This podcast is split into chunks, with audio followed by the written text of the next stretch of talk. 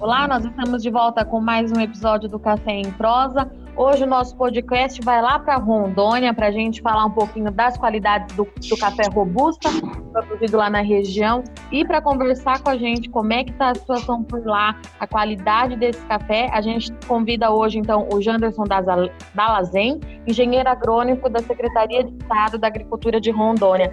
Seja bem-vindo, Janderson. Olá, Virgínia, muito obrigado pela oportunidade. Olá a todos vocês que estão nos ouvindo. E estamos aqui direto de Rondônia, vamos falar um pouco dos cafés robusta, é, especificamente dos robustas amazônicos e do potencial de qualidade de bebida desses cafés. Erickson, seja muito bem-vindo a mais um Café em Prosa.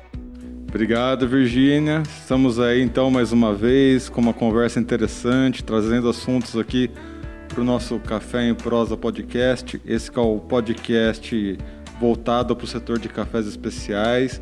E hoje a gente vai trazer então esse assunto interessante, né, que são os cafés amazônicos. Uh, Janderson, acho que para começar, eu gostaria de entender como que foi essa adaptação, né, do café aí na região amazônica, como que foi esse percalço passado para que fosse possível ter esse tipo de produção aí na região. Bom, maravilha. Bom, assim, um pouquinho da história, resumidamente, né, do café aqui na Amazônia.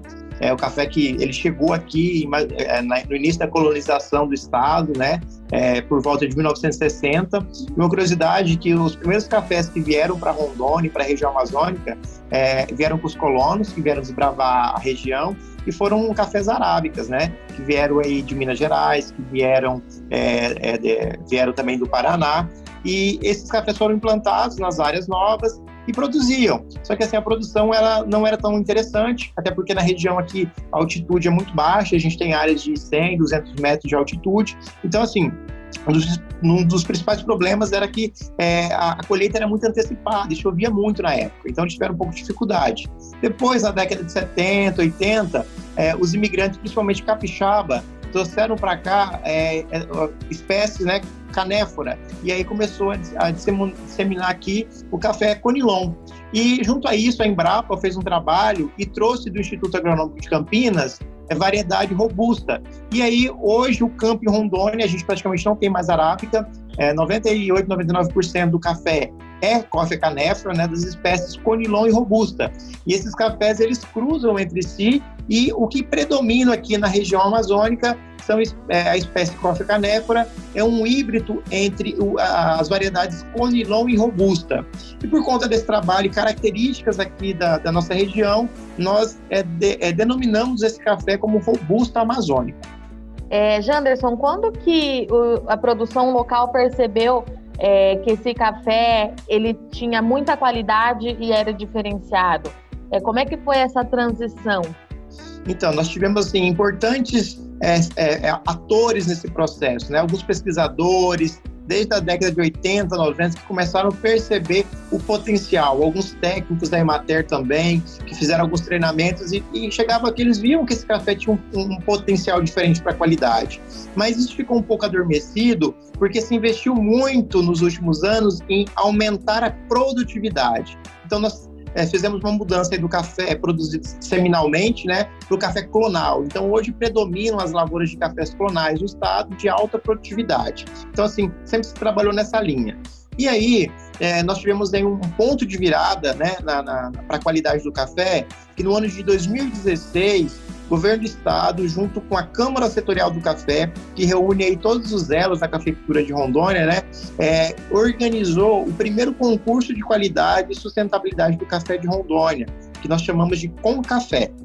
Então, esse, sem dúvida, foi o evento que realmente é, mudou a história do café de qualidade aqui da região, principalmente de Rondônia. Então, através do Com Café, nós conseguimos é, avaliar cafés do estado todo e perceber que eles tinham uma qualidade agregada a ele, tinha um potencial para qualidade. Então, isso foi revelado em 2016 e aí, em 2017, 2018, nós já começamos a participar de importantes concursos como o Coffee of the Year, da Semana Internacional do Café, e ganhar destaque. Ficamos aí em segundo lugar, como segundo melhor canéfora do Brasil. Então, assim, foi, ó, temos um potencial. A gente não sabia, mas temos. E começamos um trabalho realmente de incentivo. Então, é, desde então, né, daí para frente evoluímos, é, já temos hoje, o Com Café já é em 2020 o maior concurso de café robusta, né, da espécie Coffee Canéfora do Brasil e, e crescendo muito o, o, o, perfil desses produtores. Porque assim, eles têm um, um, café com uma genética muito boa, os cafeicultores. Só que o que precisava melhorar, e ainda precisa, mas já está acontecendo, são as práticas de colheita e pós-colheita, né, para realmente ele evidenciar essa qualidade. Isso está acontecendo. E hoje nós estamos avaliando, e eu sou um, um Kill Robusta Grader, um provador de cafés robustas, né? É, e a gente avalia que, e percebe o potencial e a qualidade que nós temos. Hoje, assim, é muito comum nós encontrarmos aqui cafés aí com 88, 89 pontos. Isso, há tempos atrás, era uma coisa assim que não se imaginava em cafés da espécie Coffee canéfora, né? Que era utilizado basicamente para blend, para mistura, para baratear o custo. Então, hoje a gente tem café com africanefra, conilon robusta especial, né, com seus atributos, com as suas características mais especial. Então, assim, é, estamos mais ou menos nesse caminho. Interessante. Eu gostaria de entender um pouco mais sobre o manejo que vocês realizam aí. Como você falou, né, vocês estão numa região que não tem tanta altitude e muita umidade. Eu gostaria de saber, é, principalmente com relação ao manejo de fungos, né? É, pelas características aí da região, vocês devem ter tido essa preocupação é, com esse fator, né? O fator umidade que é, favorece os fungos. E por estar numa região próxima de floresta, matas e tudo mais, quais foram as preocupações com relação a outras pragas e doenças? Como que foi a adaptação desses manejos aí da regi na região? É, bom, primeiro que o, o, o café, o café canéfero, ele já, ele já vem de uma origem, né, de uma região com, com clima e com precipitação é, semelhantes, né? Então, assim, é, ele vai muito bem aqui nas, nas, nas, nossas condições de altitude, de pre precipitação. Rondônia, para ter base, chove em torno de 2.200 milímetros por ano, então chove muito, né? É, e, assim, a temperatura é uma temperatura, em geral, uma te temperatura alta, temperatura média alta, e esse café ele, ele se desenvolve muito bem nessas condições. Em geral, é, na agricultura em geral, nós temos é, várias culturas que têm problemas aí com pragas e doenças que são potencializadas nessas regiões de climas quente e úmido. Mas no caso do café, a gente tem sim, né, algumas doenças que, que estão aí presentes, né, doenças comuns na cafeicultura, desde a, do, do viveiro, né, é, como a cercosporiose e por aí vai. Mas, assim, ferrugem, por exemplo, que é a principal doença do cafeeiro, ela não, não é um problema tão evidente aqui para a gente. Por quê? No decorrer dessa, da, desse processo de, de, seleção de materiais, de produção, é, já foram também sendo selecionados plantas que tivessem adaptabilidade a essas condições e uma certa tolerância a essas doenças. Então, é, assim, é, seguramente a gente produz um café em Rondônia com pouquíssima utilização de produtos de, de, agroquímicos, inclusive de fungicidas e de inseticidas, porque é, primeiro que o perfil do nosso produtor é de agricultor familiar, pequeno, precisa ter base a, a, média aí é de 4 hectares por família no estado, né?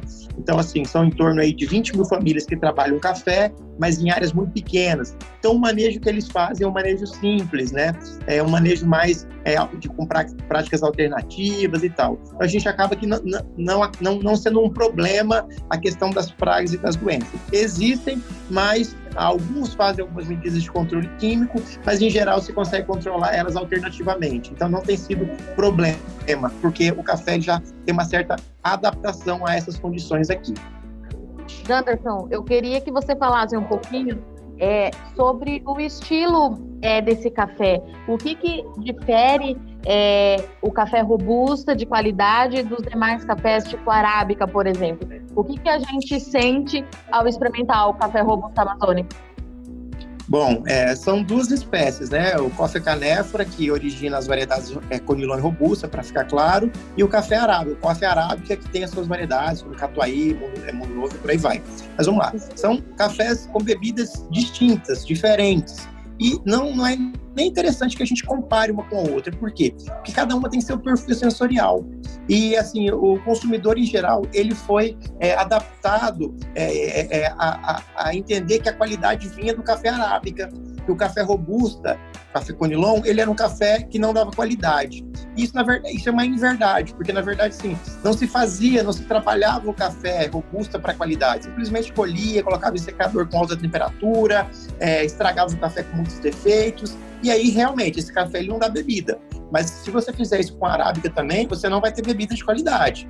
A partir do momento que você tem um bom manejo, uma boa colheita, uma pós-colheita bem feita, a gente tem qualidade tanto no arábica quanto no robusto. Agora, como você perguntou, do perfil sensorial deles, nós temos características bem distintas. São cafés completamente diferentes. Por exemplo, o arábica, ele tem menos cafeína do que o robusta. Então a característica já é um pouco diferente. O robusta tem praticamente o dobro de cafeína que o arábica. Então as diferenças elas vão desde a constituição química. E na xícara é uma coisa que fica bem evidente que em geral o robusta ele é mais encorpado, né, do que o arábica. O, o arábica é mais suave, certo? E, e, do ponto de atributos, enquanto que naturalmente o arábica ele tem notas é, às vezes florais, frutadas, é, o, ara, o robusta ele tem notas chocolatadas, castanha. Então, assim, são perfis diferentes. Mas quando a gente trabalha pós-colheita, e existem várias técnicas que se, se utilizam hoje em dia, uma delas, por exemplo, é a fermentação. É, quando esses cafés são colocados a fermentar, isso tanto arábica quanto robusta, a gente consegue dar uma melhorada nesse perfil sensorial, com, com os micro-organismos que trabalham isso, né? É, com reações é, bioquímicas que acontecem. E a gente tem hoje conseguido cafés robustas é, com características sensoriais aí, florais, frutadas, complexas, né? Com especiarias, coisas assim surpreendente. Então, assim, é o manejo mesmo de colheita e pós-colheita que dá essa diferença. E assim, são, são, continuam sendo bebidas distintas, mas que agradam paladares diferentes também. Então, assim, há quem prefira a suavidade, a leveza do arábica e há quem prefira essa intensidade do robusta. E o blend dos dois, ele também se complementa. E aí já vira um outro café. A mistura dos dois vira um outro café. E daí ele pode ter um café mais encorpado, com as características do robusta, e ao mesmo tempo é, com toques mais florais, frutados do arábica. Então, assim, são cafés distintos, mas que, que, podem em algum momento se complementar. E, e, é muito legal conhecer o perfil de cada um para atender o, o, a, a exigência do cliente. Então, hoje nós estamos nessa fase, assim, descrevendo o perfil dos nossos robustas e para atender o que o cliente exige, o que, o que o cliente quer. E é bem legal isso. É, mas a gente até fala, né, tem um pesquisador aqui de Rondônia, da Embrapa, que já é bem conhecido, é o Henrique, amigo nosso, ele até fala assim que arábica é bossa nova, né, e robusta é rock and roll.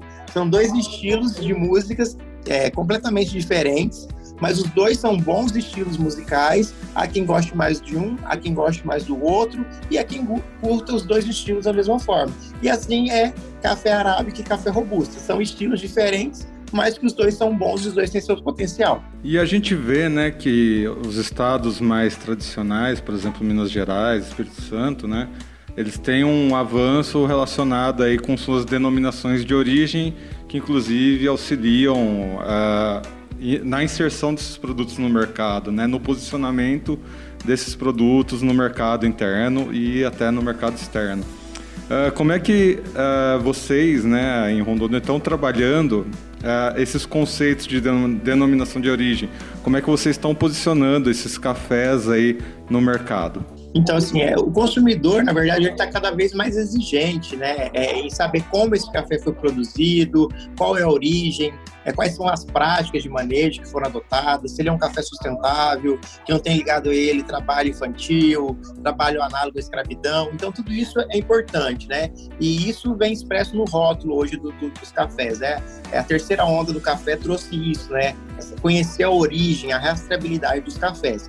E a identificação geográfica, ela possibilita isso, né? Ela é mais um selo que agrega aí tanto qualidade como essa possibilidade de rastreio dos cafés. No caso do Arábica, nós temos várias identificações geográficas já registradas, né? principalmente aí em Minas Gerais, é, em São Paulo também. E, e, assim, no caso do, do, do Coffee Canefro, do Robusta, nós não temos nenhuma identificação ainda registrada. Por quê? Porque até muito pouco tempo não se falava que café Robusta era café que poderia dar bebida de qualidade, bebida especial. Isso é um trabalho recente, é, porque, como eu já tinha havia falado, sempre nunca se trabalhou a questão do, do, do manejo pós-colheita bem feito desse café. Ele era visto como café de mistura.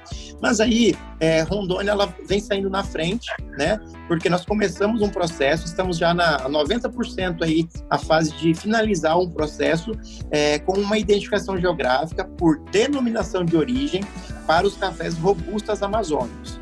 Então, essa será a primeira identificação geográfica de cafés da espécie Coffea canéfora sustentável do mundo. Então, assim, é um processo que está internalizado no, no INPI, né, sobre análise, já passou por várias fases. É, a região aqui de Rondônia vai se chamar é, Matas de Rondônia. É uma região que compreende aí 15 municípios da região central do estado de Rondônia, região que produz aí em torno de 80% do café do estado. E o produto originário dessa região é denominado é, robustas amazônicos. Robustas amazônicos por características, né, pelas condições de terroir da região, né, é, da região amazônica, pelo seu clima, solo, pela, pelas pessoas que manejam, e também é um produto que, de tudo que nós é, vimos provando e estudando na literatura, não tem nenhum outro café, nenhuma outra região, né, que tenha características sensoriais é, idênticas às nossas. Por isso, ele vai ser uma, uma, uma identificação geográfica por denominação de origem. Então, isso está caminhado e a gente acredita que esse ano ainda nós já teremos aí a autorização do INPI para utilizar é, o selo do, do, do, do, Matas de Rondônia é, aqui para os nossos cafés. Então, assim, é um avanço para o Estado e tenho certeza que vai despertar em outras regiões também é, é, é, é o entusiasmo para trabalhar isso também no, no, no Coffee no Brasil. É, Janderson, falando um pouquinho agora é, da safra, Rondônia já terminou a colheita, já começa a se preparar agora para essa próxima produção. É, o mercado tinha uma expectativa muito grande para essa safra do Brasil de modo geral, por ser, além de uma safra, é, uma safra grande, volumosa, uma safra também de qualidade. É, esse café que vai começar a entrar agora no mercado, a gente pode contar que ele também tem mais qualidade do que as demais safras para o Robusto Amazônico? Sim, aqui em Rondônia nós tivemos uma safra recorde é, finalizando agora, né? É, inclusive estamos colhendo alguns ainda mais tardios. Aqui nós temos os super tardios.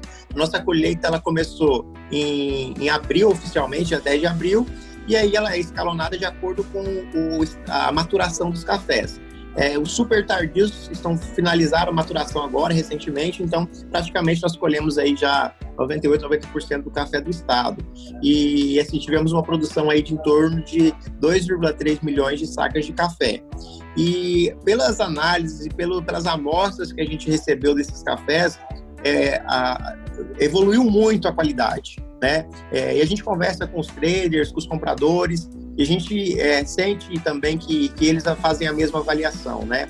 Inclusive, uma coisa que mudou nos últimos dois anos aqui em Rondônia é que os compradores eles é, estão valorizando qualidade. Né? Isso era uma coisa que não existia no mundo do café robusto aqui. É, então, assim, existe um diferencial já por tipo, né? Então, café tipo 2, 3, 4, ele tem um valor agregado aí por saca. É, café tipo 6, tipo 7, um outro valor. E o café acima disso, o café commodity, é, ele vem no preço comercial de mercado normal. E aí, produtores que fazem, por exemplo, o cereja descascado, que até pouco tempo não existia aqui, mas hoje ele já tem aí um super valor agregado na saca. Então, por conta de tudo isso, a gente avalia que sim, que melhorou a qualidade muito já né, dos nossos cafés, né? E, e isso já está disponível. E agora, em, em outubro, nós teremos o resultado do concurso de Rondônia.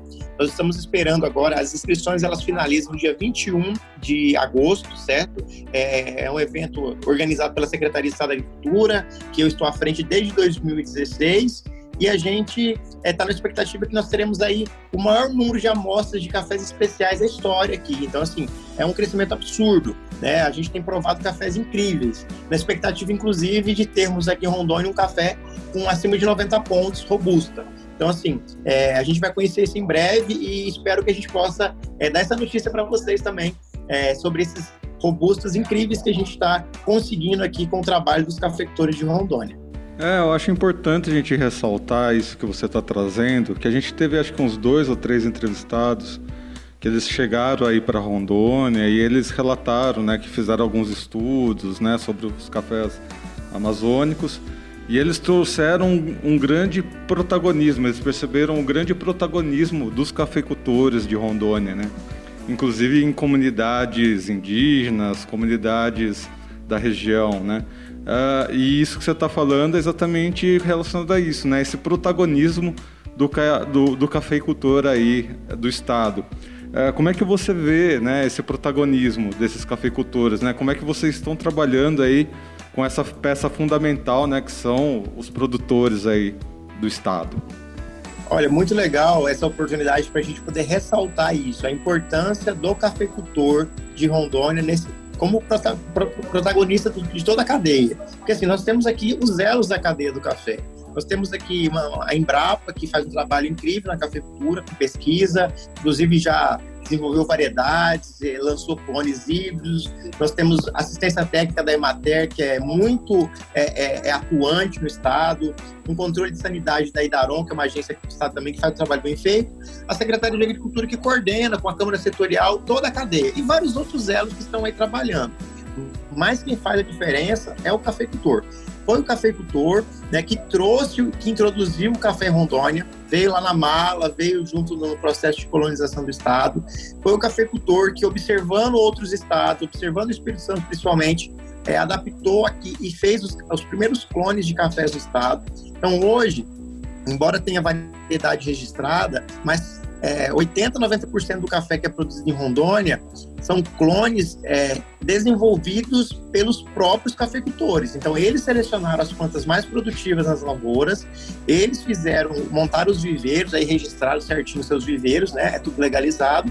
E são esses materiais que eles selecionaram que predominam. Então, a gente tem clones aqui, a gente chama por número, por exemplo, 25, 08, são clones que estão em 90% das lavouras do estado, criados por cafeicultores.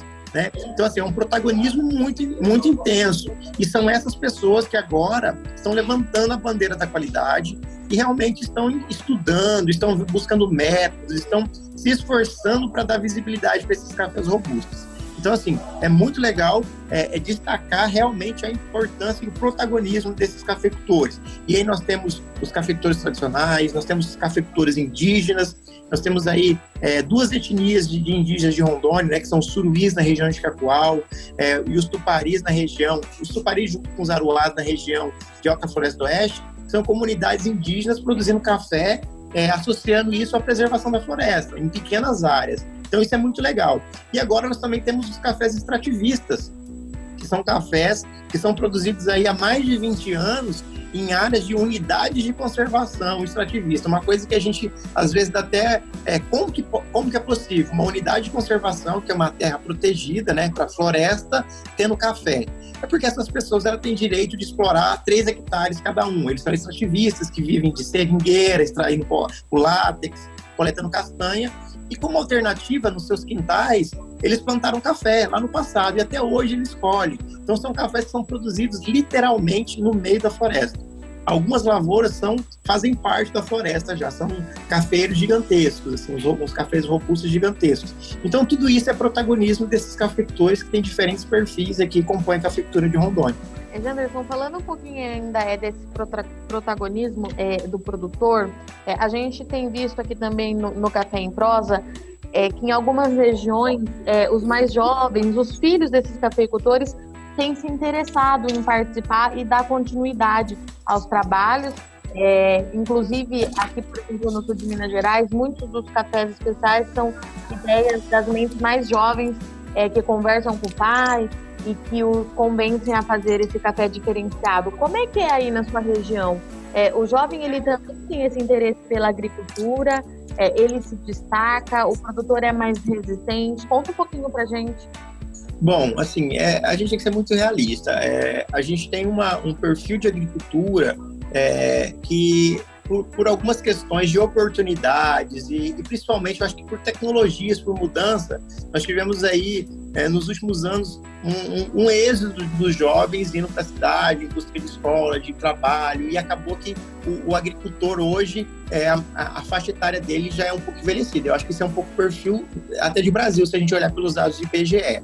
Mas nós temos que destacar casos de sucesso desse protagonismo de jovens. E além dos jovens, eu quero destacar o trabalho das mulheres.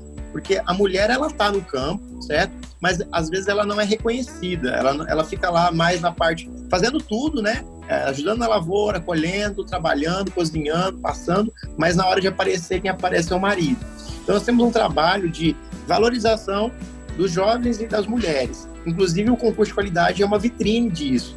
É, o ano passado nós tivemos é, de 300 famílias participando, nós tivemos aí 50 delas que as amostras vieram no nome das mulheres. E para a gente isso foi muito legal, porque assim, realmente coloca a mulher em evidência. Ela está lá, ela precisa ser valorizada, porque a terra geralmente é no nome do marido, é, as notas fiscais de venda no nome do marido, então nada aparece no nome dela. Quando vai viajar, quando vai receber um prêmio, é o marido que vai ao palco, e a gente está é, incentivando essa mudança. E para uma grata surpresa, é, o ano passado, 2019, é, a campeã do nosso concurso estadual foi uma mulher. Foi a primeira vez que uma mulher é, ganhou o concurso de qualidade de Rondônia, um concurso de qualidade de café robusta. Então isso foi motivo de muita alegria e de valorização. E aí começa a mudar as coisas, sabe? A partir daí a gente tem as mulheres se organizando, nós já temos a presença da IWCA é, em Rondônia, né, que é a Associação Internacional das Mulheres do Café, e tem o grupo das mulheres do café aqui, e a gente vê que elas estão realmente muito motivadas, né, e, e mais protagonistas do que nunca. E a mesma coisa com os jovens, né, é, e aí assim, para a qualidade, eu vejo realmente que o jovem ele tem, é, é, ele entende melhor é, é, a necessidade da mudança. Porque às vezes o, o cafeicultor mais é, de idade, né, ele já tem aquele tradicionalismo de, de colher, de processar da mesma forma, e é muito difícil você mudar esse paradigma.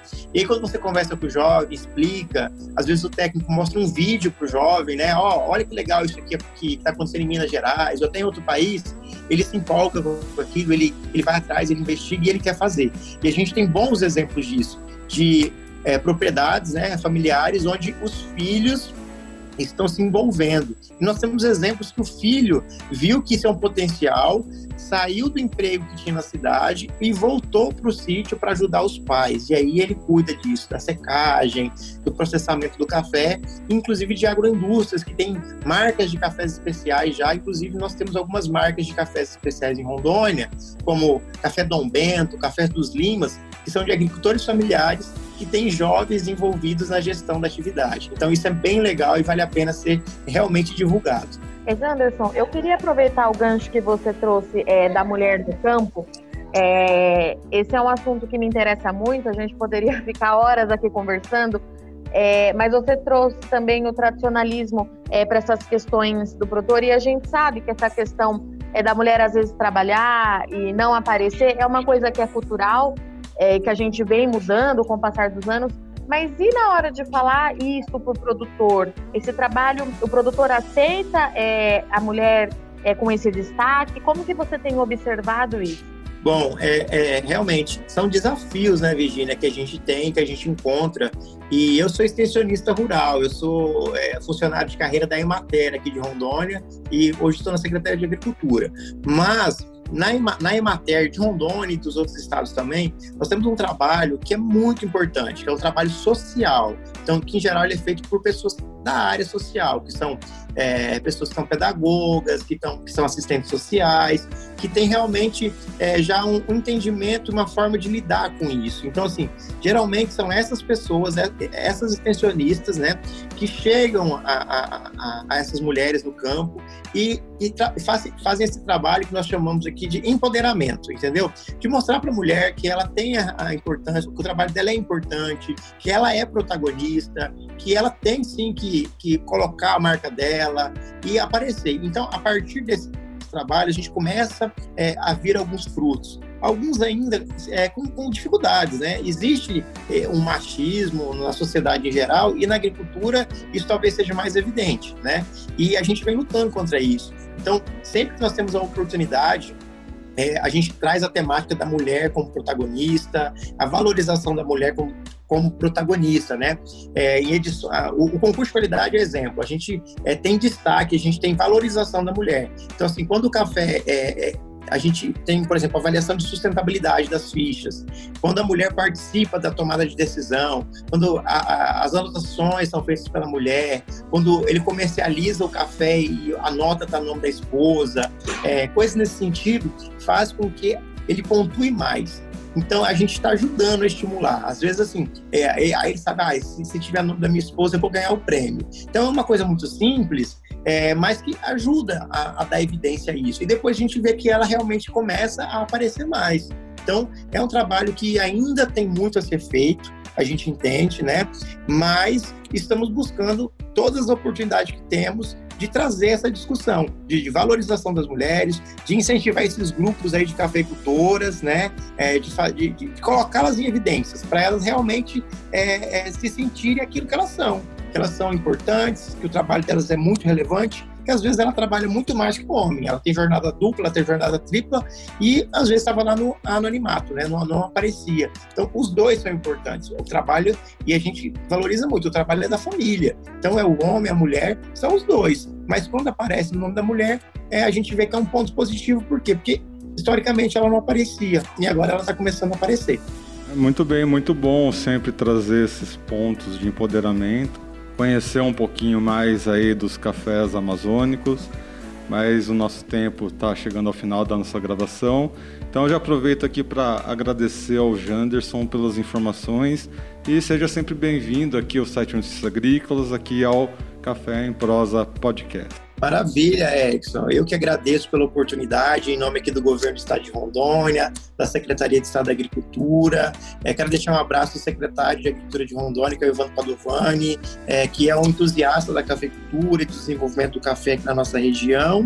E dizer para todos que estão nos ouvindo, né, que ainda não conhece o café robusta, prove um café robusta de qualidade, sem preconceito, né? Porque é, é, é um café realmente que tem todo uma característica diferente e um potencial diferente. Agradecer a você e a Virgínia pela oportunidade, é, é, ao Café em Prosa e pela essa oportunidade de, de, divulgação desse nosso trabalho.